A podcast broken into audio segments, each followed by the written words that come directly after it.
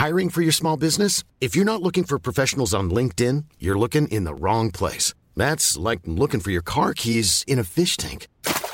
LinkedIn helps you hire professionals you can't find anywhere else, even those who aren't actively searching for a new job but might be open to the perfect role. In a given month, over 70% of LinkedIn users don't even visit other leading job sites. So start looking in the right place. With LinkedIn, you can hire professionals like a professional. Post your free job on linkedin.com slash people today.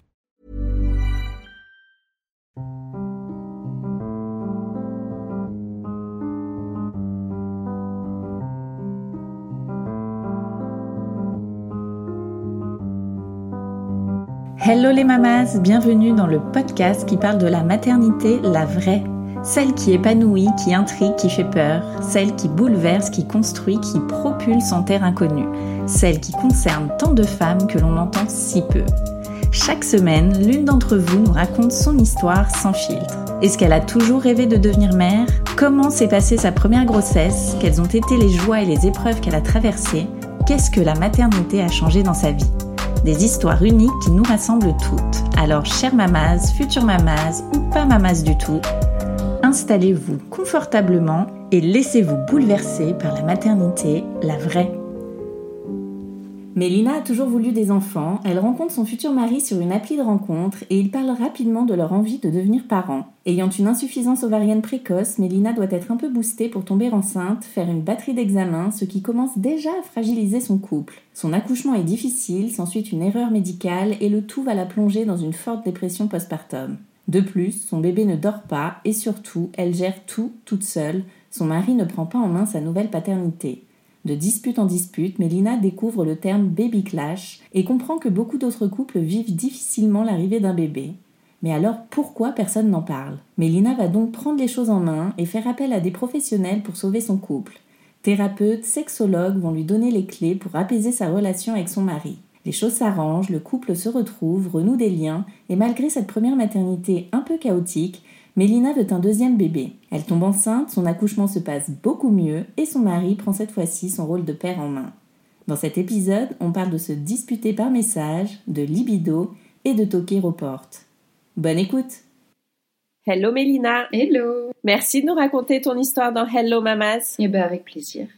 Alors toi, tu as combien d'enfants? Tu vis où? J'ai deux enfants, je vis dans le sud de la France. Ouais. Mon premier, je l'ai eu, on était sur Paris. Et ma deuxième, je l'ai eu donc euh, dans le sud de la France.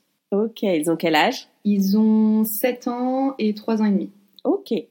Alors on va revenir avant euh, que toi tu deviennes maman. Quel regard tu portais euh, sur la maternité quand tu étais plus jeune? Est-ce que tu pensais toujours vouloir devenir maman depuis très jeune ou ça t'intéressait pas trop? Ah oui, oui, oui, j'ai toujours su que je voulais, euh, que je voulais être maman. Ça a toujours été euh, quelque chose que j'idéalisais, je pense, un peu trop. Euh, mais finalement, ben, il n'y avait pas beaucoup à l'époque de, de, personnes qui racontaient la, la réalité de ce qu'est un postpartum, de ce que peut être une grossesse. C'est forcément le meilleur moment du monde pour, pour une maman. Hein. C'est idéalisé comme ça. Et donc je pense, oui, que je m'étais faite une image euh, complètement erronée euh, de la parentalité et je, n'avais pas en tête les, mauvais moments. La seule chose que je savais, c'était le manque de sommeil, mais que les premiers mois. Ouais. Donc euh, finalement, je pensais qu'au bout de quelques mois, tout allait rentrer dans l'ordre et que ma vie ne changerait pas finalement. alors, à quel moment le sujet de la maternité est venu dans ton couple? Comment c'est venu? Très tôt, dès le premier rendez-vous. Ah ouais? Ouais, ben, comme on s'est rencontrés sur un site de rencontre, il fallait savoir aussi si on était compatibles et si on avait les mêmes objectifs de vie. Donc, euh, dès le début, on, a mis carte sur table en disant voilà, toi, qu'est-ce que tu recherches? Euh, Parce que j'étais jeune à l'époque et euh, voilà, il fallait qu'on soit assez direct sur ce sujet-là. Ok. Et alors, au bout de combien de temps vous avez décidé d'enclencher les choses? Ben, Au bout de deux ans de vie, euh, de vie euh, commune. On s'est installé ensemble très rapidement aussi. Mhm. Tout est allé assez vite ensemble. Et euh, donc, au bout de deux ans, on a, on a commencé à sérieusement parler bébé et vouloir un enfant. Et alors, est-ce que c'est arrivé, t'es tombée enceinte vite ou ça a pris du temps? Non, ça a pris du temps parce que j'ai une insuffisance ovarienne précoce. Ok. Et donc, ça a mis du temps. j'ai dû faire quelques examens qui n'était pas, pas forcément cool.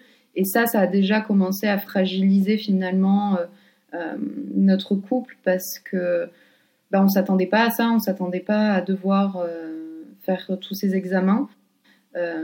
cette pression-là, le sexe sur commande, enfin tout ce qui tout ce qui tourne autour de la PMA. Euh, et, ça, déjà, ça a commencé à, je pense, fragiliser euh, notre couple. Ouais. Est-ce que ça a pris combien de temps euh, C'était quoi, un parcours de PMA complet?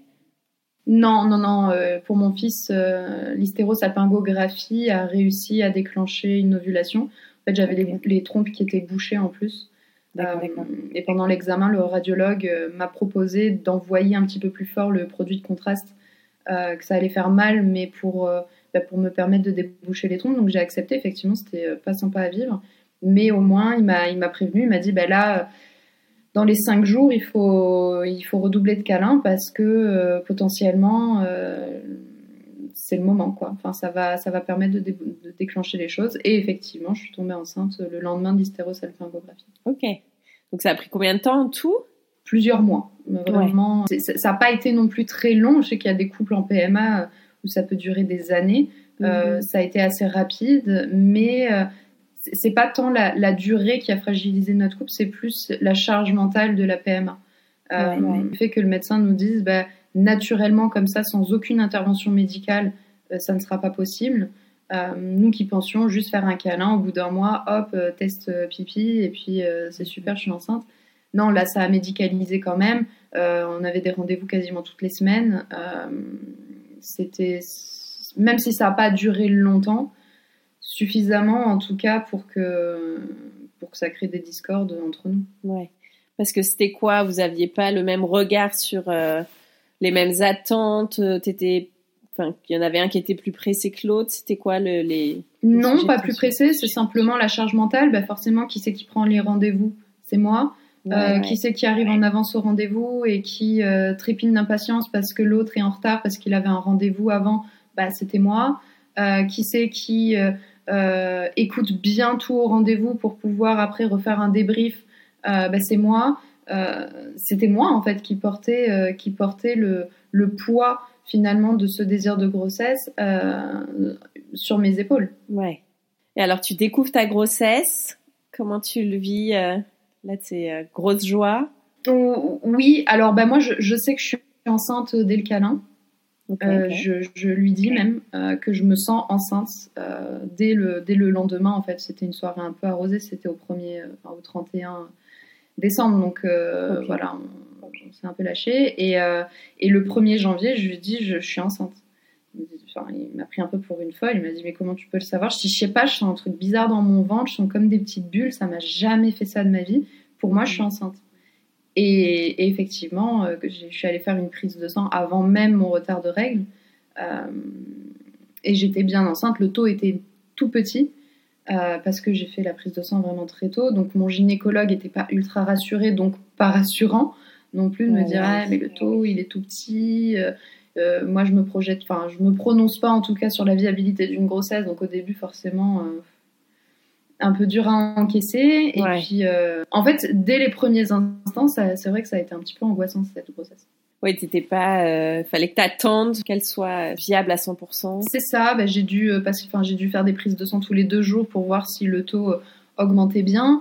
puis après faire des échographies pour voir si c'était pas un œuf clair et que et que ça, qu'il y avait bien un cœur qui battait. voilà, ça, ça a été un, un, début en tout cas. Moi, j'étais hyper heureuse.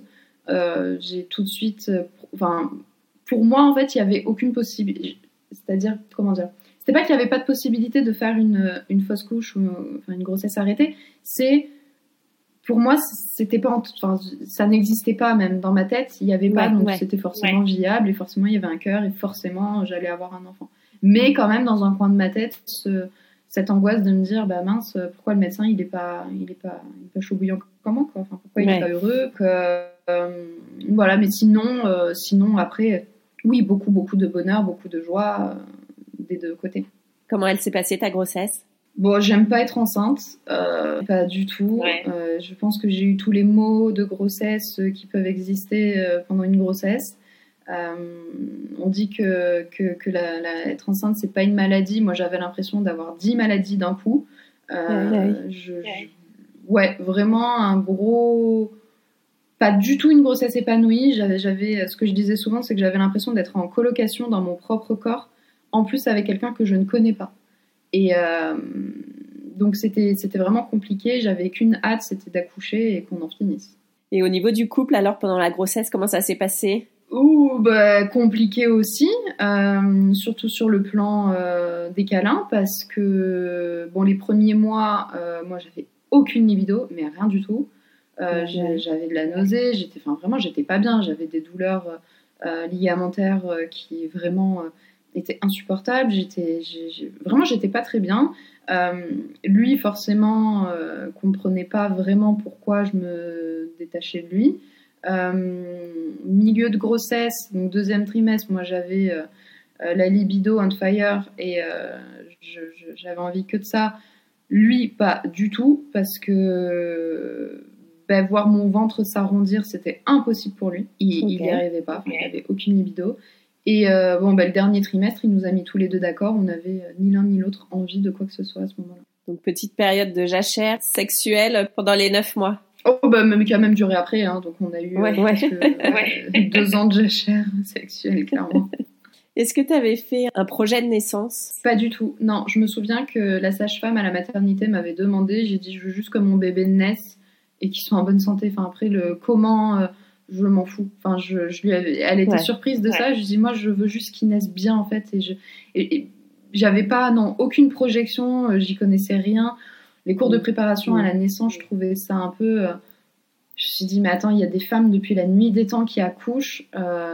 pourquoi nous expliquer comment pousser? Enfin, j'en suis sûre qu'en plus, le jour où ça arrivera, je saurais même pas pousser. Enfin, je, ne vais pas me rappeler, je saurais pousser, mais je me rappellerai pas des euh, on respire, on machin. Non, ça va être instinctif en fait. Euh, je vais pousser parce qu'il faut. Donc non, aucun aucun projet de naissance, aucune euh, aucun désir spécifique par rapport à ça. Et alors comment ça s'est passé le jour J? Et ben le jour J, ça a été très très compliqué parce que on a fait une césarienne code orange, mais il y a eu une erreur médicale qui a été faite. J'avais mon fils qui était en siège. Donc euh, on a fait une radio du bassin, voir si ça passait, donc c'était ok.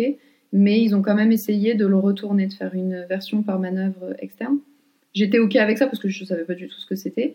Euh, bon, maintenant je le regrette un petit peu, mais bon, ils ont essayé de le retourner plusieurs fois, ça n'a pas fonctionné. Et, euh, et ils m'ont fait faire une prise de sang à la suite de, ce, cette version par manœuvre externe pour vérifier, je sais pas quoi d'ailleurs. Et euh, donc je suis rentrée à la maison, on m'appelle le soir en me disant il euh, faut que vous reveniez à la maternité, euh, il y a un problème, il y a un échange de sang entre vous et le bébé, ça va pas du tout. Et en plus on s'est rendu compte que vous avez une thrombopénie gestationnelle, vous avez les plaquettes qui sont très très très très basses, là on peut pas vous laisser accoucher, enfin là c'est même dangereux pour votre vie en fait, pour votre santé, vous revenez tout de suite à la maternité. Ah donc j'y suis allée et ils m'ont dit euh, vous apportez toutes vos, vos affaires, euh, la valise, euh, etc. Donc on y est allé. ils m'ont donné un médicament, ils m'ont refait plein de prises de sang, ils m'ont donné un médicament pour faire monter mes, mes plaquettes. C'était de la cortisone, il me semble, à forte dose. ok. Ils me mettent en chambre. Ils demandent à mon mari d'aller faire l'inscription à la mater. Et là, pendant qu'il est en train de faire l'inscription, euh, bah, il y a une interne qui rentre et qui me donne une ordonnance pour du doliprane en me disant euh, Bon, bah, c'est bon, vous pouvez rentrer à la maison finalement, il n'y a pas de souci. Je dis Mais je comprends pas, là, on m'a fait revenir, j'ai toutes mes affaires, j'étais déjà en train d'installer les affaires dans la chambre. Elle me dit Non, non, enfin, puis elle me parlait vraiment de manière presque agressive en me disant Non, maintenant, il faut y aller, c'est bon, euh, je vous le dis, vous rentrez. Bon, ok, j'appelle mon mari, je lui dis, bah, en fait, annule l'inscription. Euh, il avait déjà fait l'inscription, donc il a fallu qu'il annule. Enfin, tout un pataquès, il était 1h du matin, genre, mais on m'a dit que j'allais accoucher là. J'ai déjà prévenu tout le monde, non, non, bah non, vous rentrez, euh, c'est bon. Trop bizarre. Donc, on rentre, euh, on se couche, parce qu'on n'habitait pas juste à côté de la maternité en plus. On s'écroule, et le matin, à 7h du matin, j'ouvre un œil, je regarde mon téléphone et je vois 60 appels en absence de la, de la maternité. Euh, je vois des appels en absence de ma mère. Je dis qu'est-ce qui se passe? Et en fait, j'avais laissé le numéro de ma mère en, enfin j'avais laissé le numéro de mon mari en deuxième numéro d'urgence et un autre numéro d'urgence si jamais j'avais laissé ma mère.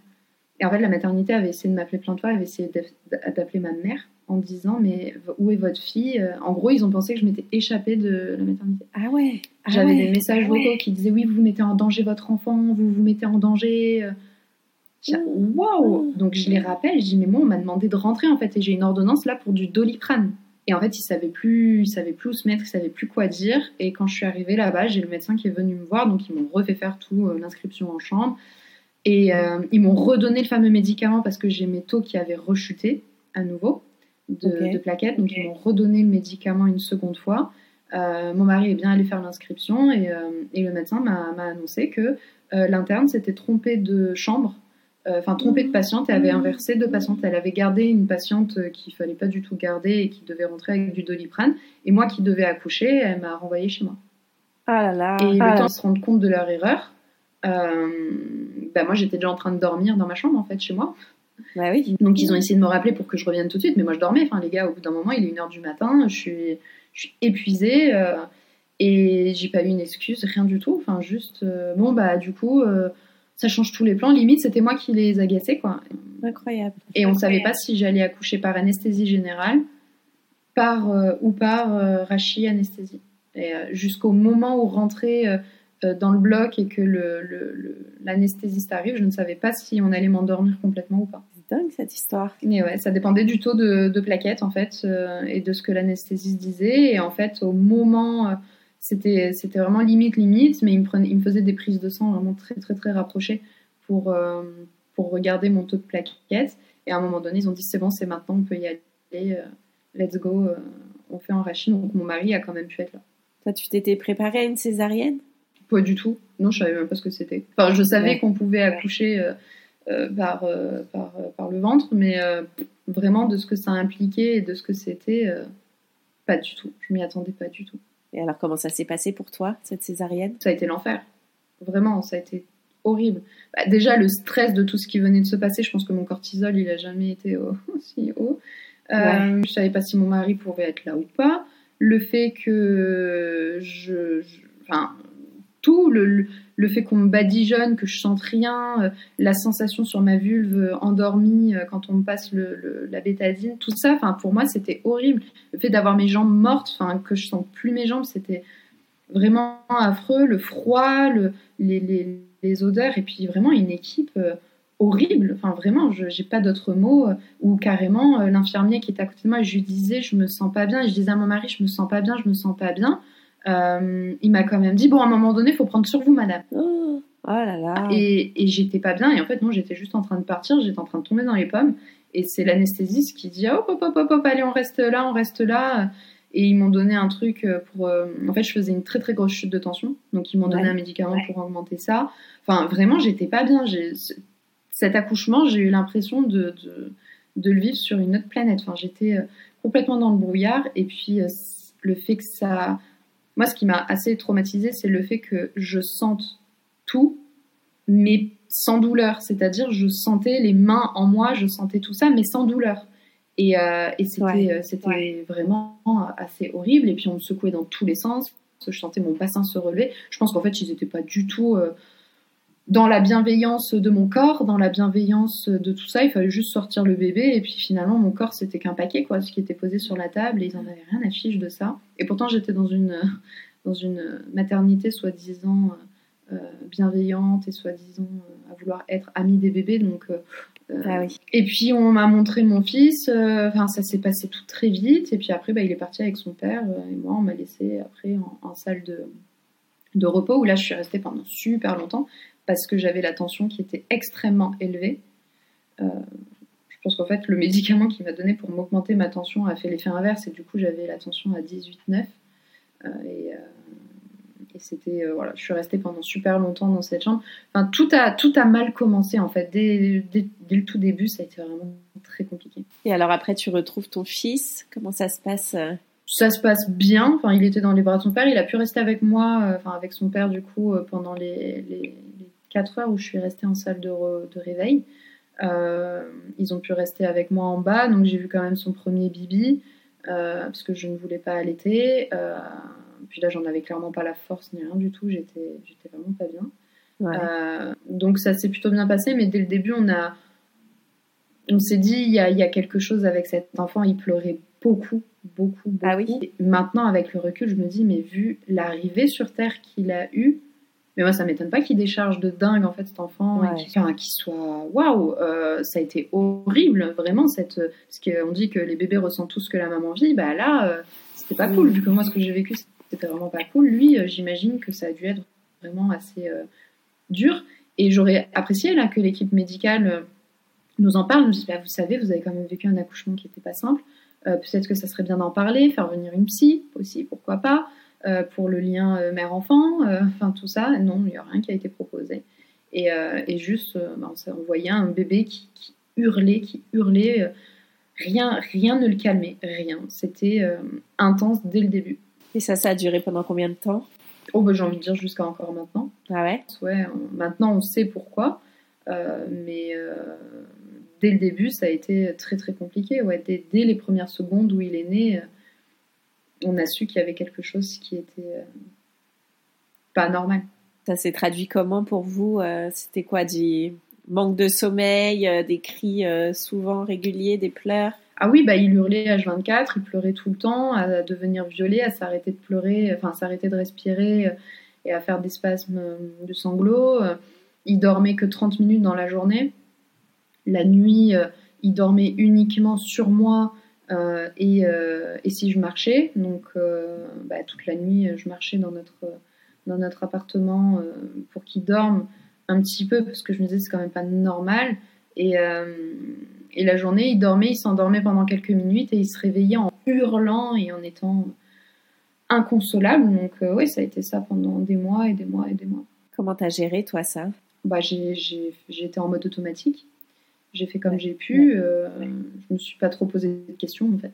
J'ai fait parce que cet enfant il était là et que de toute manière euh, il n'y avait pas d'autre option. Je, on me laissait pas le choix, on me laissait pas. Donc j'ai fait. J'ai fait euh, comme je pensais bien faire. et j'ai demandé de l'aide. Hein. J'ai dit à mon gynéco que j'étais fatiguée et bon il a rien. Il m'a dit que c'était la condition normale d'être mère, que d'être fatiguée. Euh, ok. Pédiatre aussi, je les ai beaucoup alertés. Je dis, mais je comprends pas. Bah oui, un bébé, ça pleure. Ok, bon, bah, un bébé, ça pleure, super. Et au final, euh, non, j'ai pas eu, euh, j'ai pas eu d'aide alors que je l'ai quand même sollicité à plusieurs reprises. Mais je faisais, je faisais, donc je dormais pas, je dormais pas et je, je m'occupais de cet enfant en mode vraiment automatique. Donc ça, j'imagine que ça a eu un impact aussi sur ton couple? Ah oui, totalement, parce qu'en plus on avait eu la bonne idée de pas faire poser le congé paternité de mon mari qui était que de 14 jours à l'époque, euh, à la suite de sa naissance, parce qu'on n'avait pas de mode de garde. On a, à Paris, euh, avec les modes de garde, c'est assez compliqué. On trouvait pas de nounou, euh, pas de place en crèche. donc on était un peu, un peu pris à la gorge. Donc on s'était dit, bah, c'est pas grave, moi je fais mon congé mater et collé à mon congé mater, il prend son congé paternité. Au moins ça nous laisse encore 15 jours de plus pour souffler. Et puis, il posera des congés euh, CCP, en fait, collés en plus euh, au congé paternité, pour nous laisser euh, encore un mois supplémentaire. Donc, j'étais toute seule. lui, il est rentré au boulot après les cinq jours d'arrêt quand j'étais à la, maternité. Et, et donc, j'ai géré toute seule avec un mari qui a repris tout de suite sa vie et qui ne s'est pas rendu compte du coup ce que c'était qu'avoir un bébé. Parce que donc lui, il reprenait le relais le soir. Non, non, bah c'est ce que j'explique dans mon livre, hein, euh, Baby Clash. Euh, c'est que bah, le soir, euh, non, il reprenait son. Enfin, il prenait, non, il prenait pas le relais. Bah, en fait, il savait pas s'en occuper de son fils. Il n'était pas avec lui la journée. Il n'avait pas appris les codes finalement de de ce que c'est qu'un bébé, de ce que c'est que notre bébé. Et, et donc, pour lui, ça a été aussi compliqué à vivre parce qu'il savait pas s'en occuper, donc il s'est mis en retrait plutôt que de jouer des coups en se disant non, ben maintenant c'est moi, je m'en occupe, euh, laisse-moi faire, euh, euh, sors de la pièce, comme ça je fais moi aussi à ma sauce et comme je veux, et tant pis si je fais mal, bah, il a préféré prendre l'inverse et prendre la, fuite, et la fuite sans me quitter, mais la fuite de je vois pas, je sais pas, je, je et je prends pas d'initiative. Et, donc non, j'avais pas de relais la journée, j'étais 100% avec mon enfant, et le soir j'étais avec mon enfant, mais avec mon mari à côté. Limite une charge mentale supplémentaire? C'est ça. C'est ça, parce qu'en plus, euh, bah, lui, il prenait pas sa place, mais moi, je lui la laissais pas non plus. Ouais. Et forcément, euh, je, me disais bon bah il sait pas, bah, je vais faire alors parce qu'il sait pas et mais s'il sait pas et que je fais moi à sa place, bah il saura jamais. enfin ça a été un cercle vicieux, un engrenage. Ouais. À quel moment t'as posé le mot euh, baby clash sur tout ça? Bah écoute, un jour euh, j'étais sur Instagram. Euh, à l'époque j'avais pas d'Instagram à titre professionnel. J'étais sur Insta. comme ça en tant que, consommatrice et, et, je vois un, un article anglais qui, qui parle du baby clash et c'était la première fois que j'entendais ce mot-là. Et euh, quand j'ai lu euh, l'article, je me suis dit waouh, mais en fait, c'est ce qu'on est en train de vivre, quoi. Moi, j'ai l'impression de vivre en colocation. Alors, au début, c'était en colocation avec mon bébé, et maintenant, je suis en colocation avec mon mari. Euh, on n'a plus de geste temps, on fait que de s'engueuler, mais tout le temps, tout le temps, tout le temps. Il n'y a aucun sujet qui nous rapproche. Moi, ça me demandait qu'est-ce que je fais encore avec lui. lui, pareil, inversement. Donc, en fait, c'est peut-être ça qu'on est en train de vivre. Et c'est là que j'ai vraiment mis le doigt sur euh, Baby Clash. Ça m'a fait du bien de me dire Ah ouais, en fait, je suis pas seule. Il y a d'autres mm. couples qui traversent ça et juste, ils en parlent pas. Il y a un gros tabou autour de, de, la venue au monde d'un enfant, comme si euh, ça devait être idyllique, comme si ça devait être oh, ça renforce le couple, non, mais c'est trop bien. Mais en vrai, alors oui, certains couples, c'est probablement vrai, mais dans beaucoup, beaucoup d'autres cas, c'est pas vrai. Le, le bébé, ça, c'est une bombe atomique au sein du couple. Et ça, on n'en parle pas. On le garde pour nous. Mais par contre, on va dire Ah, bah oui, il y a quand même beaucoup de divorces après la venue au monde d'un enfant. Bah, faut peut-être se poser la question aussi pourquoi il y a autant de divorces? Mm. Et est-ce que ces divorces, du coup, ils sont, euh, ils sont inévitables? Est-ce que juste s'il n'y avait pas des professionnels de santé, s'il n'y avait pas même des professionnels de, de, tout, tous les professionnels qui peuvent être autour des parents, euh, à un moment donné, informent les parents euh, que ça va arriver dans les cours de préparation à l'accouchement, plutôt que de nous expliquer comment pousser pendant 4-5 séances, alors que franchement, moi j'ai même pas eu besoin de pousser, donc ça m'a servi à rien ces leçons-là. Et en plus, les personnes, euh, pour discuter avec des mamans qui ont accouché par voie basse, elles m'ont dit le jour de l'accouchement, franchement, j'ai tout oublié, enfin, je j'ai rien, j'ai rien suivi. Est-ce qu'il pourrait pas y avoir des cours de préparation à l'après-accouchement? Bah, de qu'on nous dise voilà la réalité bah ouais, euh, vous allez chier. Bah ouais, si euh, vous avez des points de suture euh, en bas, bah ça va être compliqué. monsieur ou madame, hein, ça peut être un couple, un couple mixte, bah, pas mixte, pardon, un couple homoparental, bah, de dire, bah voilà, faut aider là le deuxième parent. Faut aider, mais pas simplement parce que vous êtes le deuxième parent. Faut vraiment prendre votre rôle en fait à cœur euh, et, oui, ça, ça risque d'être compliqué. Oui, vous allez avoir envie de vous étriper. Bah, peut-être, au lieu de vous disputer déjà à voix haute, disputer par message, même si vous êtes en face l'un de l'autre. Ah oui. Parce ah que de, nous, c'est ce qu'on faisait. Enfin, c'est ce qu'on a appris à faire, même encore aujourd'hui. C'est très rare maintenant. Ça arrive encore un peu, mais c'est quand même assez rare qu'on se dispute euh, à voix haute. On se dispute bien souvent par message. Parce qu'en fait, bah, déjà, les enfants, du coup, ils n'entendent pas. Et quand on écrit, on a le temps aussi d'avoir le recul entre ce que j'ai envie de dire, ce que j'ai écrit et ce que je vais réellement envoyer. Ça, c'est ce qu'on vous avait conseillé de faire euh Pas forcément, non, on m'a pas forcément conseillé de le faire, c'est nous qui l'avons fait de manière assez euh, intuitive et instinctive. Ça, non, on nous a pas, il y a personne qui nous a conseillé de le faire, mais on s'est dit au bout d'un moment, il faut qu'on trouve des solutions aussi. Parce que là, toi, quand tu mets ce mot baby clash, ton fils, il a quel âge? Il a, euh, il a quel âge? Il quand je mets le mot baby clash, euh, c'est sur le tard. Hein. Il, a, il, a, il a plus d'un an. Ah oui. Après sa naissance, donc ça a été ultra compliqué. Quatre mois après sa naissance, euh, on se rend compte que j'ai encore du placenta euh, dans l'utérus. malgré la césarienne, ils, ont été, ils ont été très doués sur toute la ligne en fait dans cette maternité. Ils m'ont laissé du placenta, un gros morceau de placenta et une chance que ça ne soit pas infecté et que ça soit pas parti en septicémie. On ne sait même pas encore aujourd'hui comment c'est possible, euh, quatre mois après, mais c'est que je saignais en fait toujours. Et euh, à un moment donné, mon gynéco m'a dit, mais en fait, c'est pas normal. Et euh, donc, j'ai fait une anesthésie générale pour retirer par aspiration. Sauf que je me suis pas réveillée. J'ai fait un état de mal convulsif. J'ai fait sept crises convulsives qu'ils ont pris pour des crises d'épilepsie à l'hôpital. Et ce qui est normal, enfin là, ils ne savaient pas, donc ils m'ont placé dans le coma artificiel. Je suis restée en réanimation pendant une semaine. Ah ouais Ouais, de, le temps de faire tous les, tous les examens. Et, euh, et on s'est Enfin voilà. Après, euh, le diagnostic a été posé. Euh, j'avais aucun trouble fonctionnel. c'était pas, pas dans le cerveau. Enfin, mon cerveau, l'organe allait très bien parce qu'ils avaient peur d'une tumeur ou d'un AVC ou enfin, ils ont, ils ont tout écarté En fait, c'est une dépression du postpartum qui m'a engendré ça. J'étais tellement fatiguée, tellement épuisée que le fait d'être en anesthésie générale, euh, mon cerveau il a dit mais les gars en fait non non non, moi je veux encore dormir là, vous me laissez dormir. Et donc du coup au réveil euh, j'ai convulsé euh, parce que mon cerveau n'avait pas du tout géré ce réveil ce réveil et, ça le diagnostic a été posé par un psychiatre de l'hôpital. Et puis après, voilà, s'en est suivi une très très longue bah, des longs soins euh, pour sortir de cette euh, dépression qui était assez sévère, qui aurait pu avoir raison de ma vie, hein, tout simplement. Euh, parce qu'on peut mourir en fait d'un manque de sommeil, c'est ce que nous a dit le médecin en réanimation, c'est que ben, on peut réellement en mourir en fait du manque de sommeil et c'est pas une blague. Il y a des tortures de guerre qui sont faites avec on prive en fait de sommeil les gens. Et au bout de quatre mois à dormir que quelques minutes par voire quelques heures par jour, bah forcément à un moment donné j'allais plus j'étais plus en capacité de, fonctionner correctement.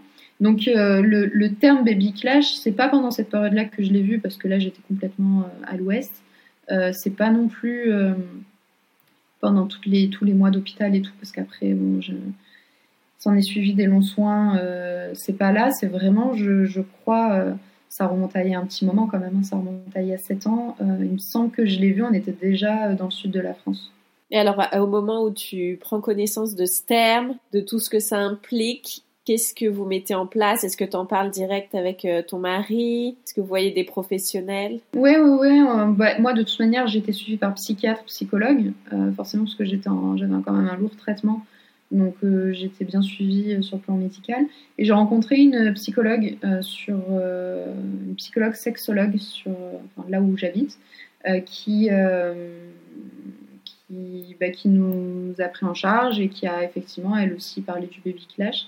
Donc j'ai vu euh, psychologue, sexologue, c'était plutôt sur le plan aussi euh, bah, sexe, sexe hein, parce que la libido euh, n'était toujours pas revenue. elle nous a beaucoup aidé pour ça. on a vu aussi conseillère conjugale à la PMI. On a aussi vu une psy conjugale au CMP. Mais à chaque fois, en fait, il parlait pas forcément du baby clash. Ce terme-là n'était pas ultra connu à l'époque, c'est donc il y a six ans. Il parlait de crise de couple, ils essayaient de nous faire comprendre le pourquoi du comment, retrouver la communication, mais c'était pas vraiment euh, le terme baby clash.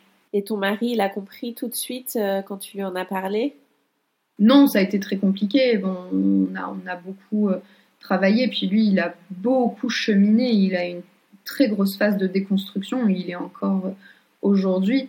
Euh, tout le schéma patriarcal bien euh, présent euh, dans sa tête, tout voilà, il, est encore en phase de déconstruction, ça va beaucoup mieux, mais sur plein de points, il est, il n'est pas encore totalement déconstruit, mais c'est déjà très bien. Et il faudrait plus, hein, et je l'accompagne aussi dans cette déconstruction, mais c'est, c'est long quand on doit défaire 40 ans de, d'idées et de schémas qu'on reproduit.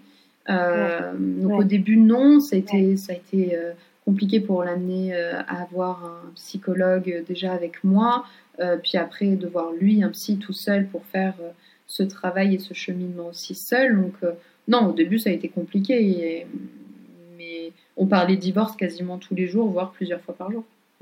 Et alors les séances de thérapie de couple, comment ça se passe? C'est euh, une fois par semaine, une fois par mois? C'est non, non. Euh, bah, là, euh, la conseillère conjugale, on l'a vue trois fois. Ok. Trois fois et je crois que c'était à deux semaines d'intervalle.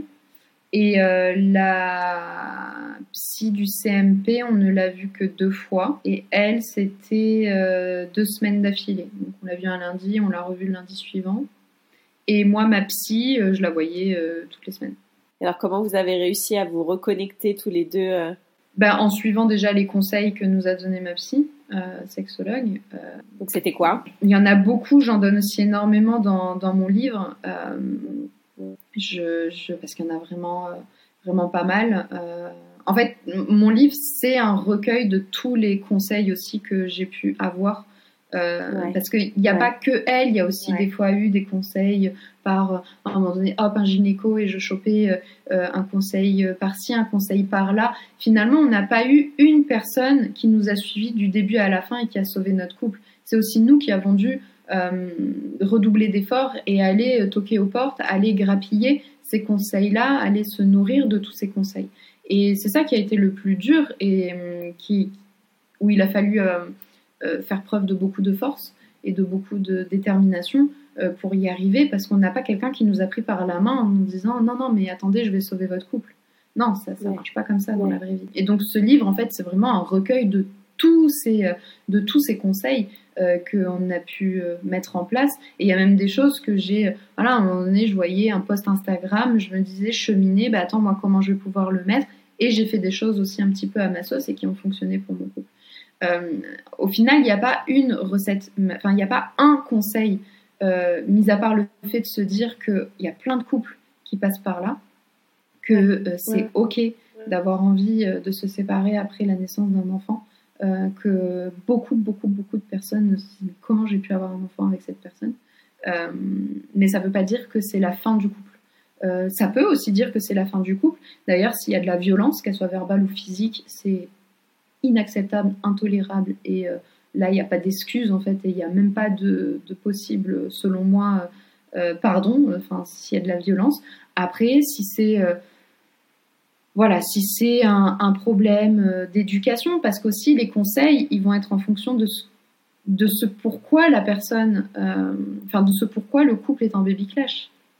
Mm. Est-ce que euh, c'est elle, est-ce que c'est lui déjà euh, Est-ce que c'est les deux qui ont un problème euh, avec cette naissance Est-ce que c'est du regret maternel ou du regret paternel Est-ce que c'est un problème de on ne sait pas faire parce qu'on a eu que des exemples hyper d'une société hyper, hyper, patriarcale et finalement mon père a fait ci, ma mère a fait ça et je reproduis ce même schéma Ou est-ce que c'est au contraire, je n'ai pas eu de parents et je ne sais pas en fait comment... Voilà, donc il n'y a pas un conseil euh, bien précis, euh, il y a une multitude de facteurs et de choses qu'on peut mettre en place. Et clairement, c'est pas simple.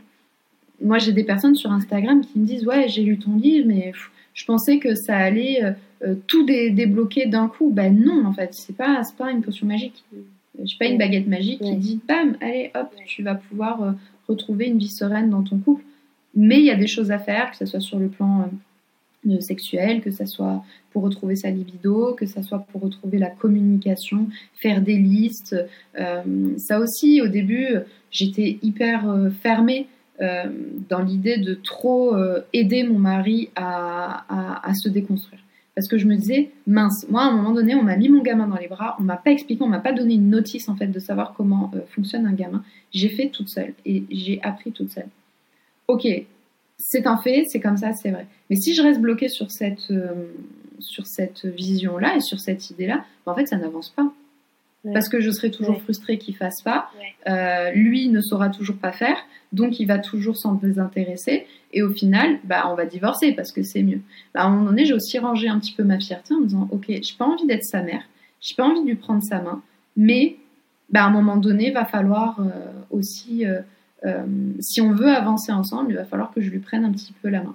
Et c'est pas qu'être sa mère, c'est simplement être sa femme. Et ouais, c'est pas agréable parce que j'aimerais qu'il le sache de lui-même, mais de manière il ne le sait pas. Donc au bout d'un moment, il sait même pas où aller chercher les infos parce qu'il ne sait pas. Enfin, c'est comme quand on arrive dans une nouvelle culture et qu'on nous dit oui bah tu pourrais faire un effort quand même, tu devrais te, conformer à la culture de là où tu arrives mais s'il y a personne qui nous explique c'est quoi la culture, si personne nous dit que, je sais pas, dire bonjour c'est une insulte, bah nous on vient avec notre pop culture, donc on dit bonjour à tout le monde, on pense que c'est la politesse. Et tout ça, c'est ma psychiatre euh, de l'époque qui m'a qui m'a énormément aidé à, à, relativiser et à me dire non, c'est pas que je suis sa mère, c'est simplement que je vais l'aider à avancer et pour qu'en plus il soit euh, égal à moi et qu'à un moment donné il puisse aussi lui faire ses recherches par lui-même. Et euh, tout ça, voilà, de le laisser faire, de, de, de le laisser avancer à son rythme, d'arrêter de tout critiquer aussi, ce qu'il critiquait, tout ce qu'il faisait. Et, euh, voilà, et c'est comme ça qu'on a évolué et qu'on évolue encore aujourd'hui. Il y a encore plein de choses qui m'agacent et, euh, et, que j'aimerais que ça soit fait différemment ou que j'aimerais que ça aille plus vite aussi dans la manière dont c'est fait. alors des fois j'ai de la patience et j'arrive à l'amener doucement sur le terrain. Et, puis il y a des fois où, où j'ai pas envie et ça pète. Et inversement, il y a certaines fois, lui, des choses où ça l'agace euh, que je ne fasse pas ou que je fasse. Et des fois il me le dit gentiment et des fois il me le dit pas trop gentiment. Est-ce que vous avez pris le temps de vous retrouver avant de penser à un deuxième bébé? Comment ça s'est passé pour la deuxième grossesse? Oui, oui, bah c'est justement, on est, on a enfin sorti la tête de l'eau, enfin on était euh, euh, heureux. Euh, on s'est dit, ça y est, on a passé, on a passé vraiment la grosse tempête. Maintenant, ça va mieux. Et, et en fait, le médecin, enfin, j'ai encore vu mon gynéco, et le gynéco me dit, Là, si vous en voulez un deuxième, je ne sais pas si c'est prévu pour tout de suite, mais il faut vraiment pas tarder parce qu'après, euh, ça sera plus possible. Et bah c'est pas bah vraiment dans les plans tout de bah suite, tout de suite.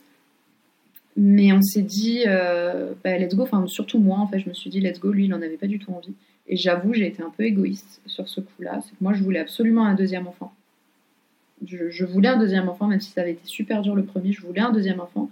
Et euh, je le voulais du même père je voulais pas refaire ma vie avec quelqu'un. Donc je m'étais dit, même si on divorce après avec euh, mon mari, bah, tant pis, j'aurai mon deuxième enfant et ils auront le même père. Ouais. Et hum, c'est horrible, hein, euh, rétrospectivement parlant, de me dire que j'ai pensé comme ça, mais euh, c'est ce que j'ai pensé. Et, et puis donc on est reparti. Là, pour le coup, on est allé plus loin dans le, dans le protocole PMA. On a fait donc hormones orales, mais ça n'a pas fonctionné. Après des injections. Et c'est la veille de faire une insémination euh, artificielle où je suis tombée enceinte grâce aux injections. Est-ce que tu appréhendais qu'il y ait un autre baby clash après, que ce soit aussi compliqué? Ah oui, bah on, là pour le coup, on s'est ultra euh, protégé. Euh, là, j'ai suivi, j'étais suivie par une psychiatre de la maternité. Euh, sage-femme euh, qui faisait en même temps de la sophrologie, psychologue. Enfin, là, on, a revu conseillère conjugale. Enfin, là, on, s'est ultra, ultra euh, bordé pour, bah, pour éviter que ça repète parce qu'on savait que c'était une, possibilité. L'avantage, c'est que j'ai accouché pendant le confinement. j'ai accouché 4 jours, je crois, après le début du confinement. Donc, c'était du premier confinement. Donc, en 2020, c'était on savait pas trop où on allait, ce qu'on faisait. C'était encore une césarienne, mais cette fois-ci, euh, elle était euh, programmée euh, parce que ma fille s'était mise en transverse, donc pas possible d'accoucher par voie basse. mais cette fois-ci, une équipe médicale incroyable. C'est ma gynéco qui m'a accouché, enfin qui m'a accouché, qui m'a opéré. L'anesthésiste d'une gentillesse. Je pense que l'équipe était tellement euh, déboussolé aussi, déconcerté par ce confinement, par ce Covid. On ne sait pas. Moi, mon mari n'a pas pu être là pour le coup pendant l'accouchement, euh, pendant la césarienne. Je pense qu'ils ont tous redoublé d'humanité et d'efforts pour être tellement gentils, pour se dire faut que ça passe. Enfin, enfin c'est une naissance quand même, quoi. Faut que ça soit cool un peu pour la maman. Là, j'avais prévu un projet de naissance. Je savais que j'allais accoucher par césarienne, donc j'ai eu le temps de me préparer.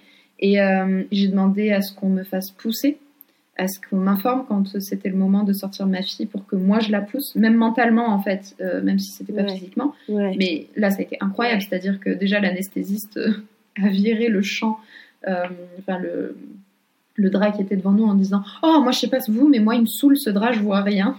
Qu'il a viré pour qu'on puisse. Alors je voyais pas mon sang, rien du tout, hein, mais juste c'était pour que je vois la sortie de ma fille.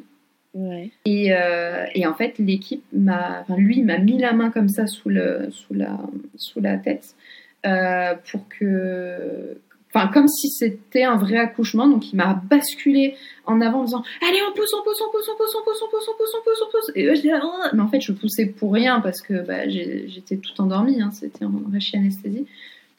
Et moi, je pensais qu'ils allaient me faire pousser juste une fois en disant Allez, on pousse. Allez, super, voilà, bébé est sorti. Pas du tout, il y a toute l'équipe qui s'est mise à m'applaudir en disant Allez, allez, on pousse, on pousse. C'était la première fois en fait qu'on leur demandait euh, ça, qu'on leur faisait cette demande-là. Et au final, euh, ils m'ont fait pousser 4-5 fois, vraiment, enfin des longues poussées en plus. Je pense que j'ai dû pousser pendant une minute. Et au fur et à mesure, ma gynéco sortait ma fille, mais tout doucement. Un pied, et puis le deuxième pied, et puis on voit un genou Et donc elle, elle essayait de pas tirer trop fort pour pas la faire sortir d'un coup au fur et à mesure des poussées. Et je la regardais parce qu'en plus elle était là. Et donc, et elle me l'a sortie et elle me l'a mise tout de suite.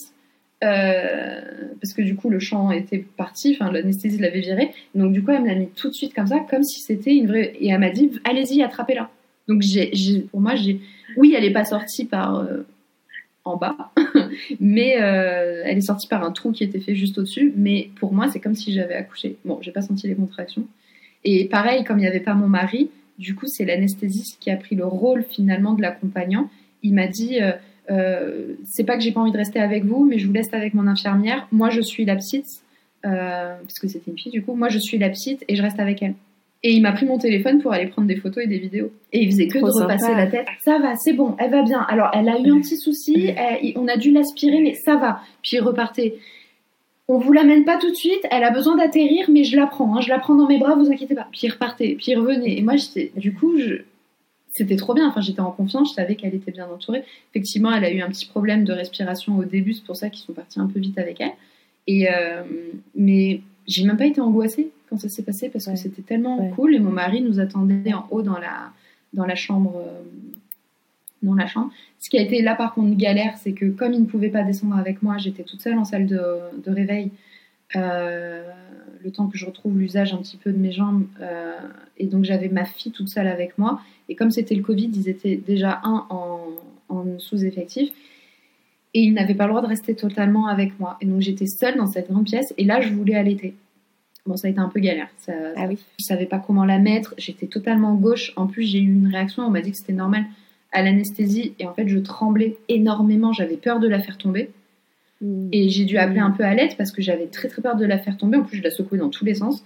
Et, euh, on me disait qu'il fallait que je dorme pour éliminer l'anesthésie pour que ça aille mieux. Donc euh, j'avais peur de la faire tomber encore plus. Hein. Donc ils me l'ont installée avec une sorte de, de bandeau pour qu'elle reste bien euh, sur moi. Enfin ça, ça a été pas très cool. Mais sinon, ça a été super. Et là, dès, dès la maternité, mon mari est resté qu'avec moi. Euh, il s'en est occupé, il se levait la nuit pour euh, ce qu'il faisait pas pour mon fils. Hein. Il s'en est hyper bien occupé. Et après, quand on est rentré à la maison, on était confinés. De toute manière, on était entre nous. Bon, il y avait un petit, un petit grand de 3 ans et demi euh, avec nous, donc il fallait aussi s'en occuper. mais mon mari a pu voir ce que c'était que de vivre avec un nouveau-né. Ouais, d'être là H24. Voilà, c'est ça. Et sachant qu'en plus, c'était un nouveau-né euh, facile, ma fille. Elle a été calme, euh, enfin, ça a été un nouveau-né euh, normal, entre très gros guillemets. J'aime pas parler de normalité, mais c'était un nouveau-né. elle pouvait dormir pendant trois heures d'affilée entre deux biberons. Et chose qu'on n'avait jamais vécue pour notre fils. Et ça, c'était cool. Et, mais quand même, il a vu ce que c'était. Et puis les petites réflexions qu'il pouvait me faire de on mange quoi ce soir bah, T'es encore en pyjama tu t'es pas brossé les chicots en rigolant, hein. mais c'est des petites choses où en fait j'ai pas le temps, même aller faire pipi, j'ai pas eu le temps, donc juste laisse-moi tranquille. Ah, t'as pas vidé les couches, par la poubelle de couches, toutes ces petites phrases comme ça que j'entendais après la naissance de mon fils qui me mettaient hors de moi. Là, il, est, il a vécu en pyjama, les chicots pas lavés, euh, et la poubelle de couches, euh, c'était euh, quand on y pensait qu'on allait, quand ça puait trop, qu'on allait la sortir. Et puis pour qu'est-ce que tu veux manger le problème, c'est qu'il n'y avait rien, on ne pouvait pas se faire livrer à manger parce que je pense qu'on aurait euh, poncé les Uber Eats et tout ça pour avoir à manger euh, rapidement. Et ben du coup, c'était, euh, il allait faire les courses. Alors ça, pareil, il allait, c'était le confinement, donc il allait faire les courses. On avait l'impression qu'il partait sur la lune, quoi. C'était les gants, les machins. C'était le tout début, donc on avait très peur. Puis nous, avec un nouveau-né à la maison, on voulait surtout pas le ramener. Moi, fortement asthmatique, on avait très peur aussi. donc il ramenait mais des plats un peu tout faits, quoi. Et chose qu'on n'avait jamais fait pour mon. Après la naissance de mon fils, je faisais à manger tous les petits plats, je m'épuisais. Là, Picard, euh, t'es notre meilleur ami. Hein. Et, ça, ça a vraiment euh, changé notre postpartum. Par contre, enfin, mon postpartum, on n'a pas vécu de, baby clash lié à la venue de bébé. Par contre, on l'a vécu après, euh, au moment où j'ai repris le travail. Ah oui. Et là, ça a été un baby clash différent ça a été un baby cage différent parce que c'était plus. Euh, bah, moi, comme je travaille sur les réseaux sociaux, je travaille sur mon blog et sur Instagram. Bah, je suis toute la, toute la journée à la maison. Lui, il a un métier qui l'amène à sortir. Il sort euh, de la maison. Il est donc bah forcément, moi j'ai le temps. Puis on avait eu la bonne idée, mais là aussi je me dis mais quelle, quelle drôle d'idée de se dire bah, comme je suis à la maison, bah, je vais garder ma fille.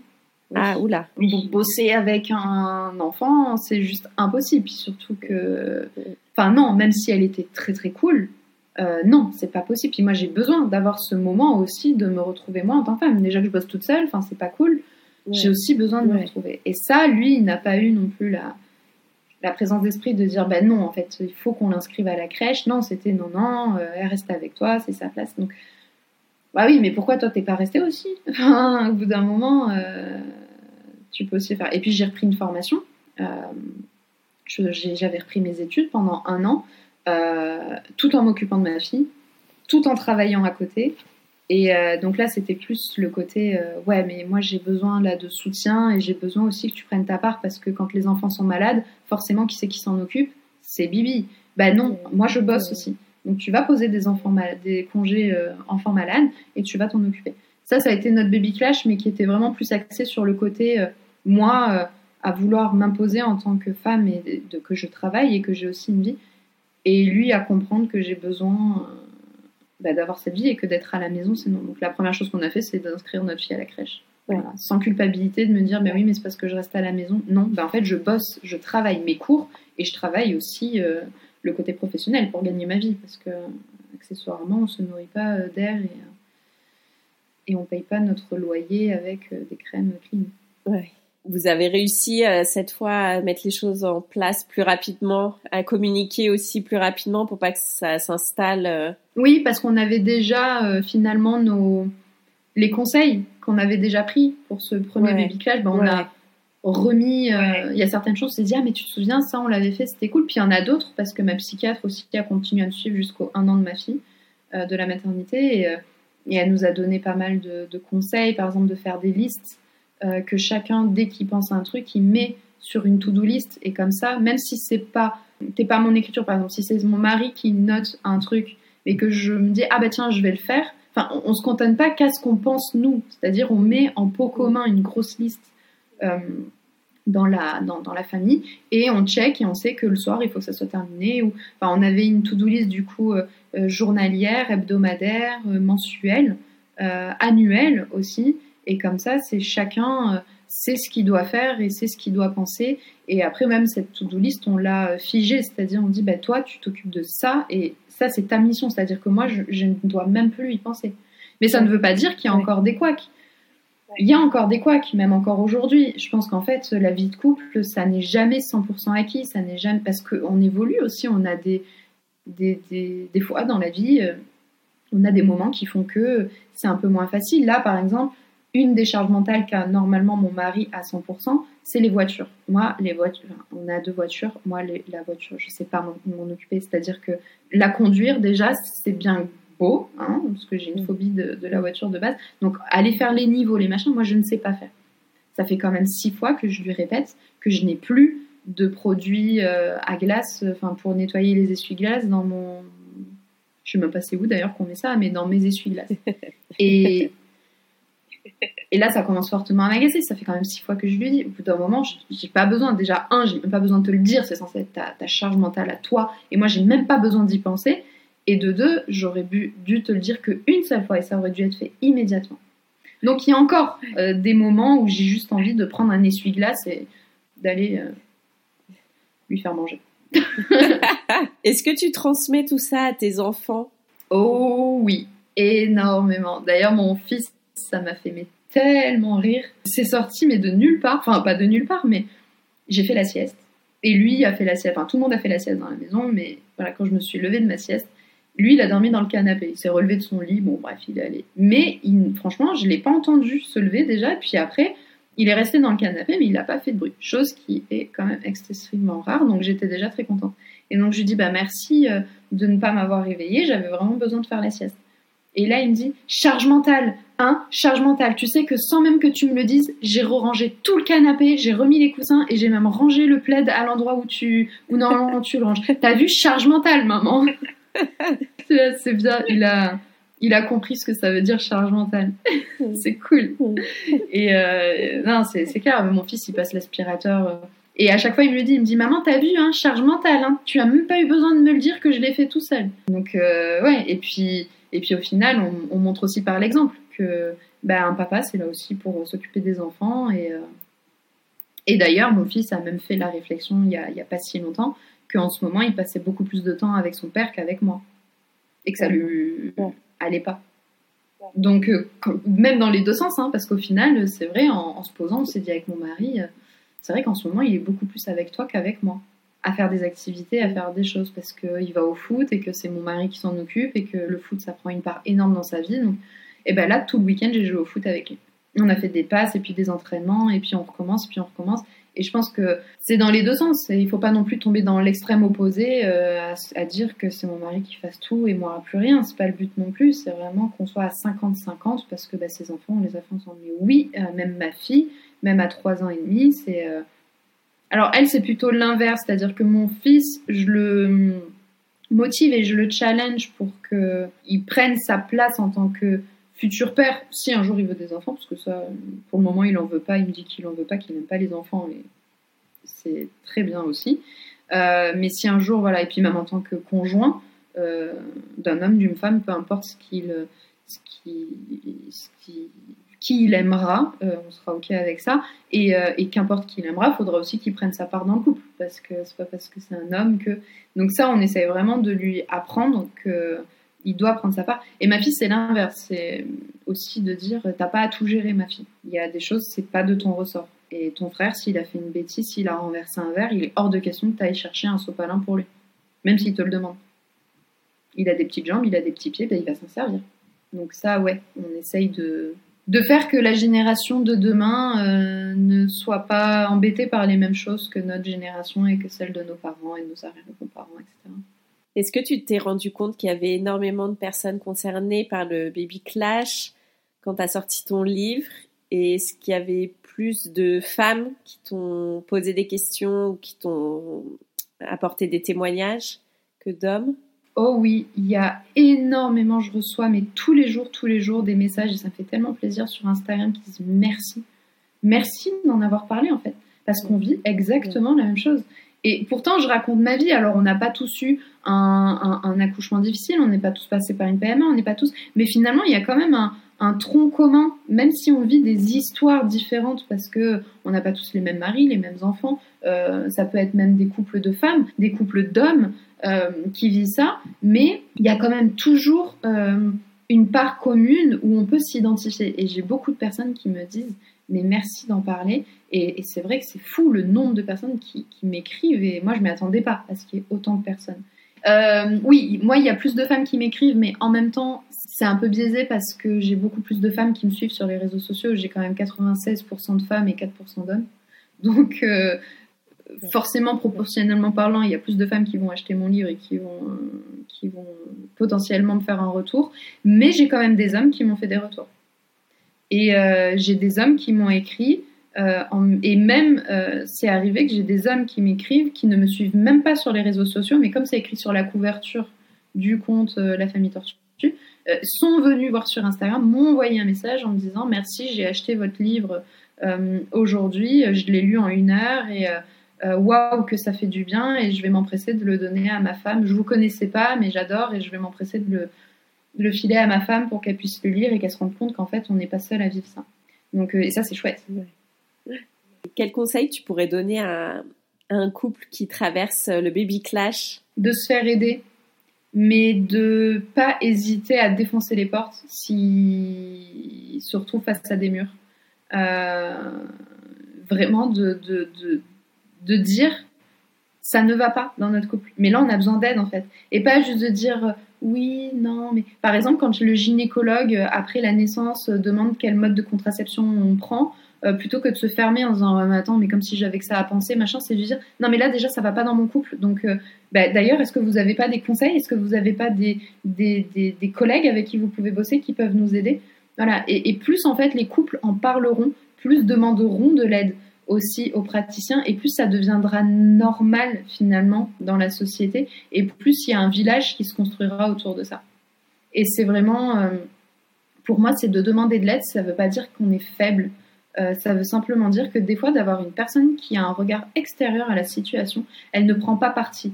Nous-mêmes, on va prendre parti pour nous, euh, forcément. À part dans certains cas où on sait qu'on a foiré et qu'on sait que l'autre a 100% raison, la plupart du temps, on va prendre parti pour nous. Et puis, la personne qui est en face de nous, elle va prendre parti pour elle. Et puis, si on demande à notre mère, euh, ben, elle va prendre parti pour nous. si on demande à notre meilleur ami, pareil. Enfin, il y a toujours un regard qui est biaisé parce que, ben, forcément, on prend parti pour la personne qu'on aime le plus et euh, de qui on est proche, de qui on est parent. Et c'est une grosse bêtise aussi de demander, je trouve, de l'aide à nos proches, euh, à, des personnes qui n'ont pas un regard extérieur et neutre sur la situation. Moi, ça a été le cas, parce qu'au final, quand on vit le baby clash, quand on est en plein dedans, euh, moi, mon mari, je l'insultais de tous les noms auprès de mes amis, auprès de ma famille, en disant mais que c'était un, un, nul. Bon, c'était un mot beaucoup plus grossier, mais voilà, c'était vraiment que des gros mots, que des. Et puis je dépeignais une image horrible finalement de mon mari, euh, où finalement c'était la pire enflure du monde. Et, euh, et, et d'en, parler comme ça à, à, mes proches, ça a complètement euh, brouillé leur vision qu'ils pouvaient avoir de lui. et forcément, enfin moi, si ma fille demain me parle de mon gendre en me disant, ou de ma belle-fille en me disant, euh, quelle personne euh, horrible c'est et à combien elle rend malheureuse ma fille, moi j'aurais envie d'aller l'assassiner cette personne. Enfin, très clairement, je serais là, waouh, waouh, wow, on ne touche pas à ma fille en fait. Alors qu'en réalité, c'était qu'une période et qu'une passe et que maintenant je le pense plus tout ça. Et, et d'avoir parlé à ces gens-là, bah maintenant ils ont un regard qui est pas cool auprès de mon mari. Donc je pense qu'il faut pas vraiment parler à nos proches euh, vraiment très proches, ou alors vraiment très proches, mais qui ont le recul nécessaire pour euh, savoir faire la part des choses entre là elle est en colère et en vrai c'est pas vraiment cette personne-là qu'il est ou qu'elle est. Euh, et mais d'aller parler à des psychologues, à des sexologues, à des thérapeutes de couple, à des conseillers conjugaux, à la PMI, au CMP si on n'a pas les moyens, parce que ça peut être très cher. Euh, un sexologue, euh, ça peut vite monter à 100 euros la consultation. Clairement, pas tout le monde peut euh, se l'offrir. Donc, il y a aussi des, sexologues dans, les, dans les PMI, dans les CMP. Il faut, il faut aller pousser des portes. Et tu as l'impression que le sujet, il avance un petit peu en France? Toi, tu avais connu ça par rapport à l'Angleterre? Ouais, ça avance. on en parle de plus en plus. D'ailleurs, quand j'ai sorti mon livre, on a entendu parler du baby clash. Euh, certains médias s'y sont intéressés au thème du baby clash. Euh, et maintenant, sur les réseaux sociaux, euh, on en parle beaucoup plus. Moi, je vois des comptes qui en parlent du baby clash, qui emploient ce terme et qui, qui disent que ça va pas dans le couple. Alors qu'avant, c'était jamais sur les réseaux sociaux, mais jamais on disait que c'était compliqué dans un couple. D'ailleurs, tout allait bien et puis d'un coup, on nous annonçait un tel et un tel se sont séparés. Mais pourquoi? Enfin, qu'est-ce qui s'est passé? À un moment donné J'ai pas suivi. Ils étaient heureux jusqu'à présent. Et maintenant, on en parle de plus en plus. Je pense qu'il y a des langues qui se délient, pas assez vite, pas assez fort, pas assez. Mais ça commence à. Ouais, ça commence à, à faire son petit chemin. Et alors, qu'est-ce que ça a changé pour toi, la maternité? Bah, tout. Ma vie a changé. C'est simple, c'est ma vie, euh, c'est passé du blanc au noir, euh, du noir au blanc en, l'espace d'une naissance. Euh, tout ma vision de la vie, ma vision de l'écologie, ma vision de la politique, ma vision de moi-même, ma vision du couple, du patriarcat, de, de, la société en général. Tout, tout a changé. On va passer aux petites questions de fin d'épisode. C'est quoi pour toi être une maman exoise? Que Paris, ça représentait beaucoup d'amour. Moi, j'adore cette ville, mais déjà avec un enfant, pour moi, c'était pas ce que je voulais offrir à mon enfant. Euh, moi, je voulais offrir la nature, euh, le rapport à la terre, le rapport à tout ça que j'ai moi pu vivre pendant mon enfance. Même si je suis, très citadine, j'ai quand même apprécié vivre comme ça dans mon enfance. Euh, et puis on voulait se rapprocher de la mer, en même temps être pas trop loin de Paris parce que je continuais à bosser à Paris à l'époque. on voulait se rapprocher un petit peu aussi de la famille. Voilà, c'était un tout. Quel est ton endroit kids-friendly préféré à, Aix?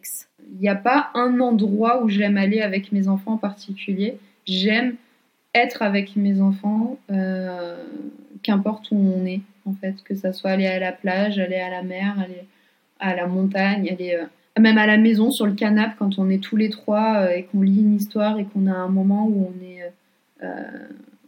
où on est en harmonie, c'est ça moi que j'aime faire avec mes enfants. Et quels sont tes projets rien que pour toi et ce prévu en famille? Projet rien que pour moi, bah, c'est très très très tourné autour du travail, développer encore plus mon activité professionnelle. Euh, ma marque, Vera M, la famille Tortue, le blog, d'autres choses liées euh, à tout ça dont je ne peux pas encore parler, mais voilà, beaucoup de choses sur le plan professionnel euh, et sur le plan familial. Il y a des choses, mais dont je ne veux pas forcément parler parce que c'est un peu trop. Enfin voilà, ça serait trop précipité aujourd'hui d'en parler. et puis j'ai pas envie de me porter la poisse. d'en parler trop vite. Euh, mais j'ai envie de dire de, continuer d'être heureux ensemble, qu'importe où, on soit. Merci beaucoup, Mélina. Bah, merci à toi, merci pour, euh, pour ton écoute, merci pour ton invitation. Voilà les mamas, c'est un épisode qui s'achève. Merci pour votre écoute. On se retrouve dès mardi prochain pour découvrir une nouvelle histoire qui parle de la maternité, la vraie. En attendant, n'hésitez pas à mettre 5 étoiles et un avis sur votre application de podcast préférée et rejoignez la communauté Hello Mamas sur Instagram. À très vite!